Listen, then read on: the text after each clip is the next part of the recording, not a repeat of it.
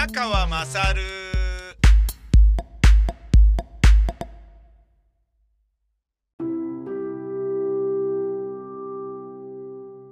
えー東京コロナ日記ですね。えー東京コロナ日記ですねって、別にその、あの、なんかあの、こういう言い方すると、すごい人気コンテンツのような感じで勝手にね、あの、背負ってるようなニュアンスになりますけれど、えー別に、ただあの、コロナの話ですよっていうだけですよ。というか、えー前回ね、あのまあ、なんだろうな、喋り終わった後に東京コロナ日記って勝手につけちゃったら、なんか、それを引き継いだ方がいいのかなみたいな感じになったんですけど、えー僕の親がですね、えー週何回か行っているデイサービスの老人ホームみたいなところが、えー職員と老人の人に、あのえー新型コロナウイルスの感染したっていう話があったので、しばらくうちの親は二人とも行ってなかったんですけど、で、まあ、あの、自由が好きな僕の父親はそこ行かないみたいな感じだったんだけど、母親が行きたい行きたいって言って、で、一緒に行きましょうよみたいな感じで行ってるんだよね。で、行ったところで向こうでは父親はただ寝てるだけらしいんだけど、まあ、お昼ご飯が出るのと、お手洗い行ったらちゃんと手洗ってくださいっつってね、職員の人が口酸っぱく言ってくれるであったり、お風呂に必ず入るので、風呂に入るっていうだけでも絶対いいだろうと僕は思うので、あの、車椅子でね、えー職員の方が、介護スタッフの方が、あの送り迎えをしてくださるんですけれど、それに、えー便乗して、あの父親も一緒に行くようになったんですよね。悪いことじゃないと思うんですよ。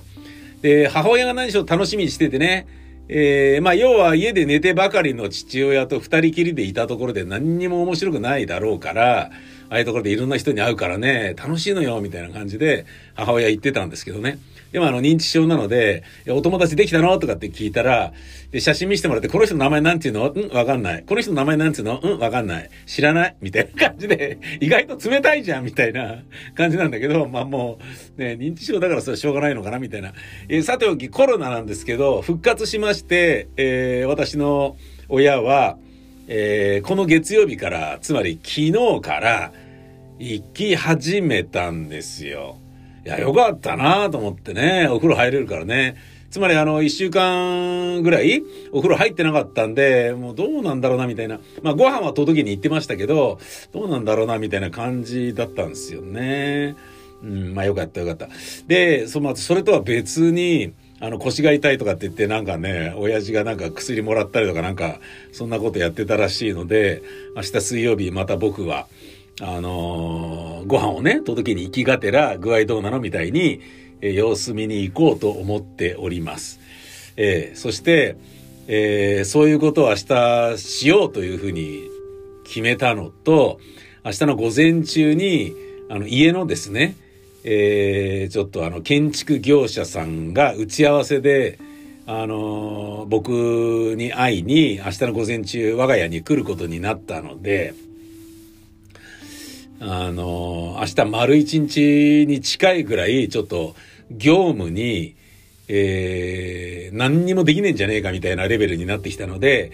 慌てて今日ですね、夜中なんですけど、夜中っていうかまあ10時ぐらいですけど、えー大塚レイサマースタジオで、えー仕事をしているという、そういう状態なんですよね。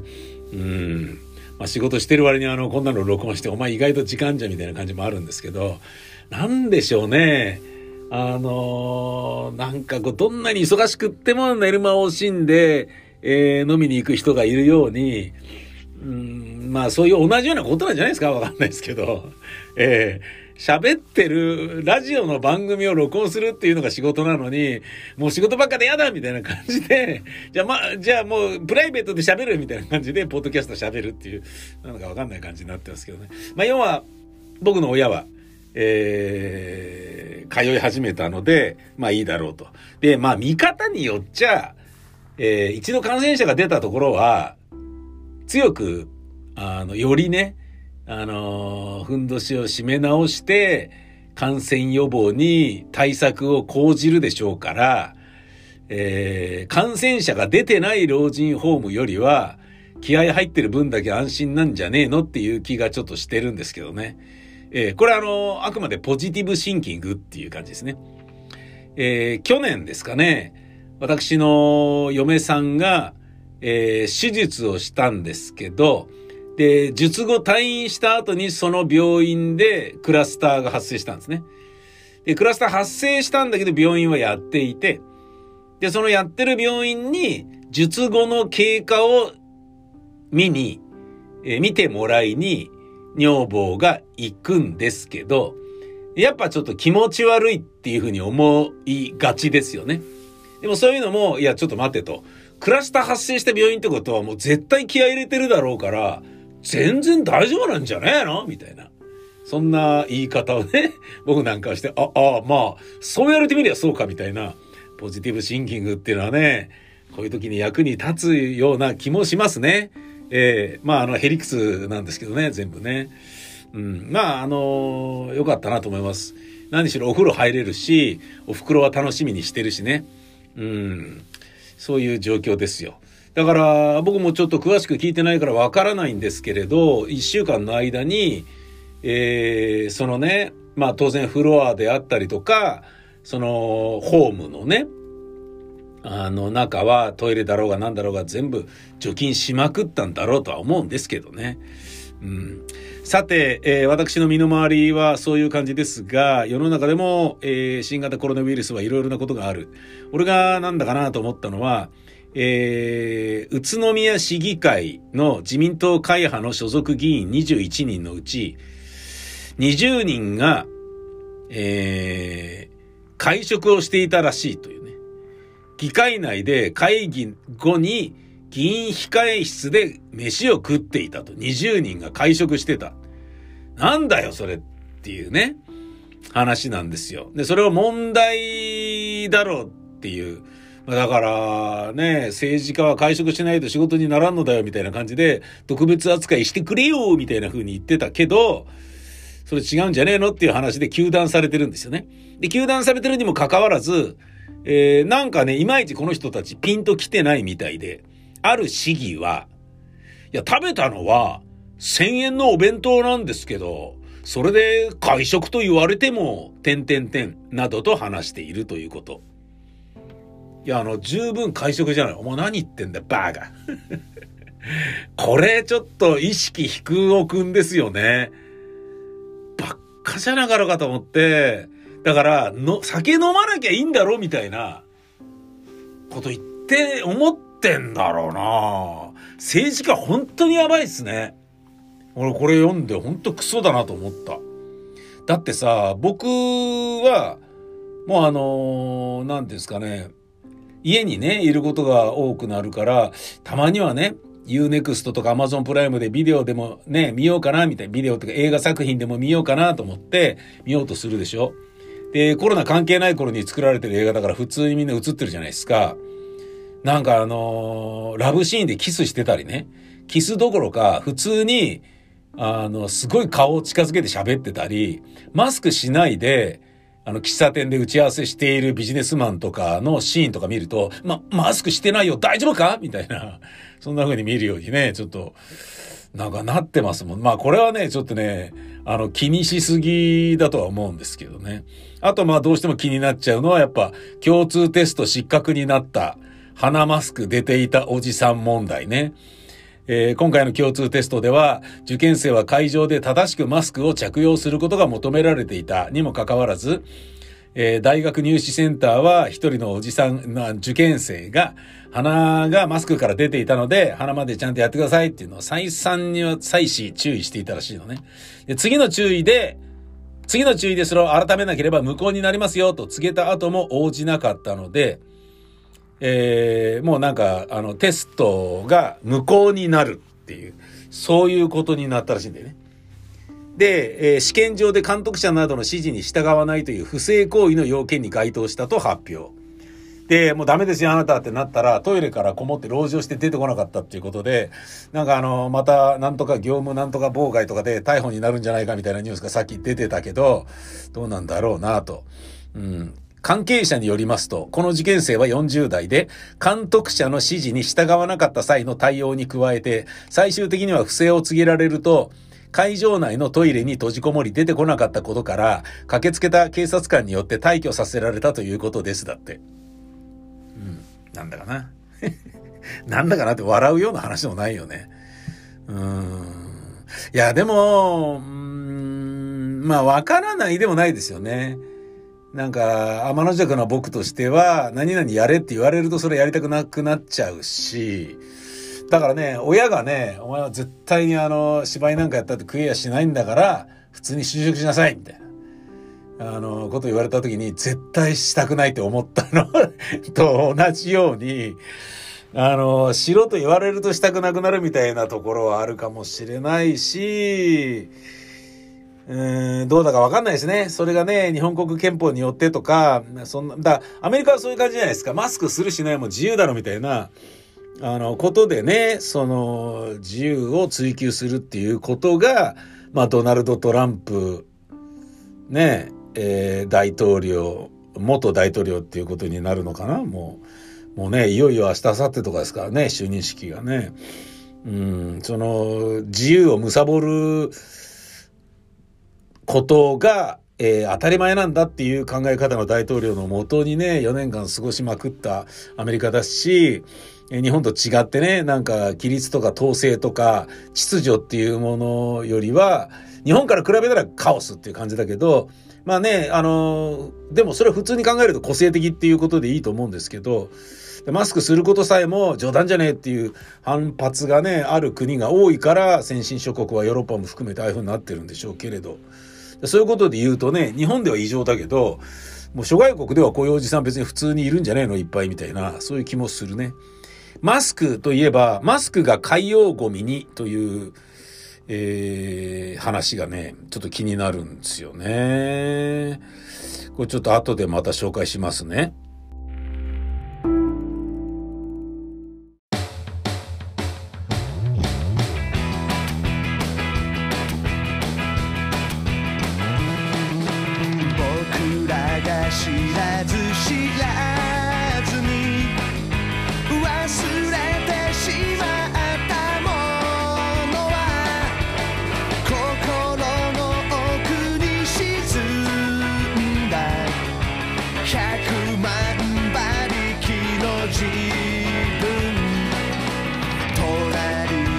made by who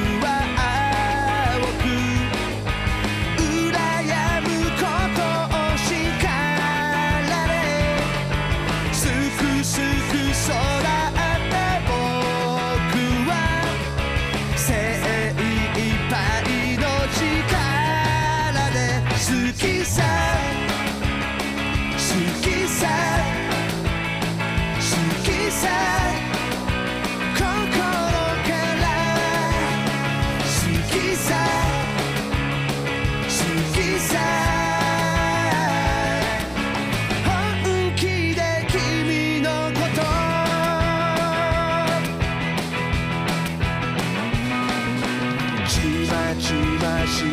事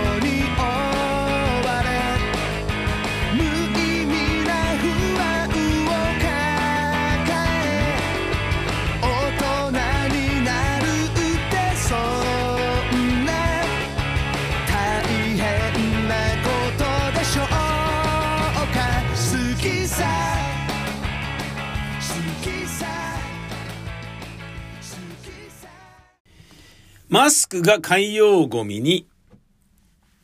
えー、これね、ああ、なるほど、そういう問題もいろいろ出てくんだろうなーっていうね。まあ、そりゃそうだよなーっていう話なんですけどね。うん。まあ、あのー、つまり、新型コロナウイルスを駆逐しようとしながらも経済をえー、回していくっていう、両輪でなんとか頑張りたいっていうのが日本政府の考え方であることはまあわかるんですけれど、同じように、えー、いや、とはいえ、コロナを倒す、ね、コロナと共存しながら、なんとか頑張っていくっていうことを考えると、こういう問題も出てくるよっていうふうに、それぞれの持ち場で、それぞれのスペシャリストが、専門的分野で警鐘を鳴らすっていうことが当たり前だけど、出てきますよね。こういうタイミングにもなってくると。マスクが海洋ゴミに。薄い素材で作られている使い捨てマスクだが、分解には数百年を要することもある。環境保護団体オーシャンズアジアによると、昨年、2020年にね、海に流れ込んだマスクは10億枚以上。これは海のプラスチックゴミが約6200トン増えた計算になるというだって。あわわわわわわわわ。そうなのか。いや、そうだよね。あのなんかね、えっ、ー、と、海、海に流れ込んだマスクのゴミっていうのがものすごい数らしいんだよね。うん、いや、これはね、あのー、自分もね、ちょっと気になるところですよね。オートバイでね、この大塚レサマースタジオに行くときとか、えー、とある放送局に番組の納品に行くときとかに、えー、バイクがフルフェイスのヘルメットだから、マスクができないんですよね。だから、マスクを外してヘルメットつけて、で、ヘルメット外すときにマスクをつける。で、そのマスクをポケットに入れるんだけど、革ジャンとかのポケットに入れると、要はね、あの、お腹のあたりに両手を突っ込む形になるでしょ？あの、タクシードライバーのね、ロバート・デ・ニーロの歩いているあのポスターの、えー、手の位置と同じような感じなんだけど、っていうことは、その斜めの、えー、ブルゾンなりカージャンのポケットに、ジッパとかがついてなければ、バイク乗ってる時に風でバーって飛んでっちゃう可能性もあるわけですよ。だけど、まあマスクだから、まあ万が一落ちたとしてもそんなに人に迷惑かけるもんじゃねえだろみたいな感じで、それで一回バイク乗ったことがあって、いや、この考え方ダメだなと思ってね。だって俺がしたマスクっていうのは、すでに使用済みのマスクなわけだし、それが落ちてるってことは、またね、そのマスクに付着しているかもしれない何か雑菌なりウイルスなりを撒き散らしてることにもなるし、それがね、結構な勢いでバって風で飛んだらパーンって人に当たって危ないっていうことだって十分あるし、これダメだなって思ってからは、あの、ジーパンのポケットにマスクを突っ込むようにしてるんですけどね、すごいくしゃくしゃになるので あの、バイクで、次の現場に着いた後にヘルメットを脱いでマスクにやるときにマスクすげえ小さいマスクを広げるっていうね。なんかあのー、なんだろうな、新聞紙に包んだ投げ銭のおひねりをもらってそれを広げてどうもありがとうございましたみたいな ことをやっている、あの、オカマバーの、オカマちゃんがお休みの時に営業で河合でね、俺とカルベさんが行ってね、あの、ステージをやっていた時に、なんだ今日オカマいねえのかオカマ出せとかって言われながら、すいません、オカマちゃんいないんですよとかって言って、散々ですね、悪態を疲れながらネタいろいろやった挙句に、あの、しょうがない、お兄ちゃんたち頑張ってるからおひねりやるよつってバンつってね、なんか小銭を包んだ、あの、なんかティッシュみたいなものをぶつけられたりとかしてですね、ありがとうございますみたいなこととかもあったりなかったりっていう、そういうことですけど、それ、それのなんかことをね、思い出すような感じですよ。あの小さいマスクをこう広げてるっていうのはね、あもうなんか悲しい。しょうがない。でもね、それ小さくしないと、もう落ちちゃいますからね。えー、だからもうあの皆さんゴミ、あのマスクのゴミをですね、軽んじないように気をつけましょうね。こうやって言われるとドキッとするよね。あの、去年のね、夏とかに、えー、登山とかハイキングに行ったんですよ。落ちてるもんね、やっぱりね。歩いてる登山道なのに。で、それやっぱスルーしちゃったことがあって、これ良くないなと思って、帰りにあれ拾って帰ろうと思って、ティッシュ用意して、拾うぞっていうつもりで、ティッシュだけをずっと持って歩いてたんだけど、あの帰り道は見つからなくてですね、もう別の人が拾ってたかもしれないんだけど、なんだかよくわかんないけど、父さんの帰り下山するときにティッシュをピラピラピラピラも持ったまま下山するおじさんっていう、あのティッシュおじさん何だったんだろうね？みたいな、そんな感じになってたりしたこともありましたよ。うん、ダメです、落としちゃ。気をつけましょう。はい。えー、そんな、あの、ネガティブな要素ばかりのコロナですけれど、ポジティブな要素が一個あったので、これを紹介しておきましょう。90歳のゲーマーおばちゃんが、あ、おばあちゃんがギネスに乗ったよっていうね。話。千葉県に家族と一緒に住んでいる森さんっていう、えー、90歳のおばあちゃんがいるんだけど、世界最高齢のゲーム YouTuber としてギネス世界記録に認定されたんだって。面白いでしょ、これ。すごいんだよね。あの、ゲームやりまくってて、そのゲームの実況を中継している YouTuber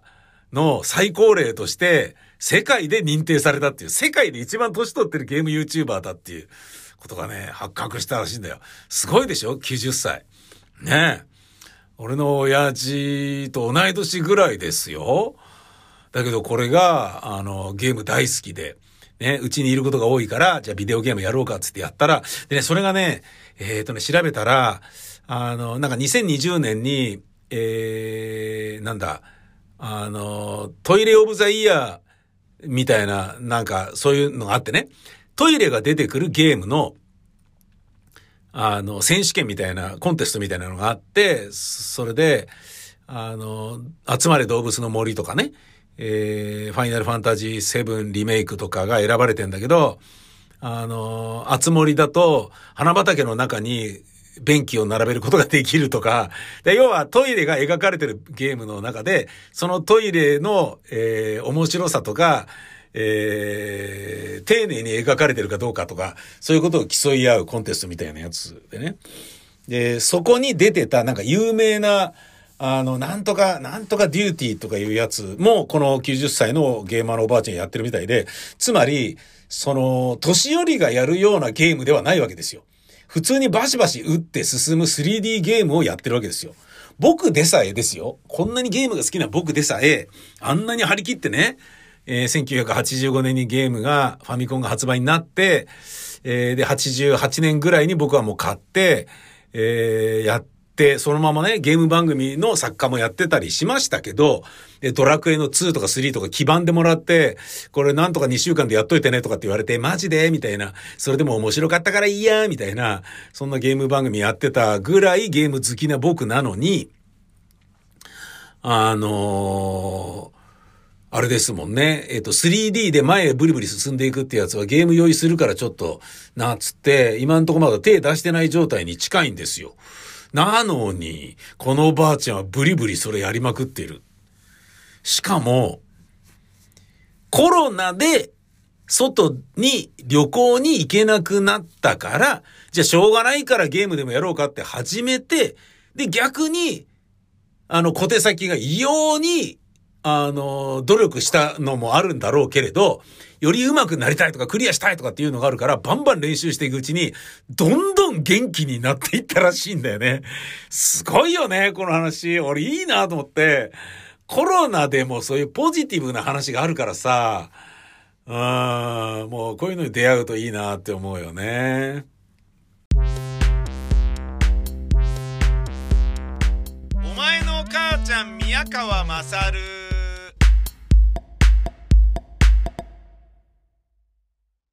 母音の君ではア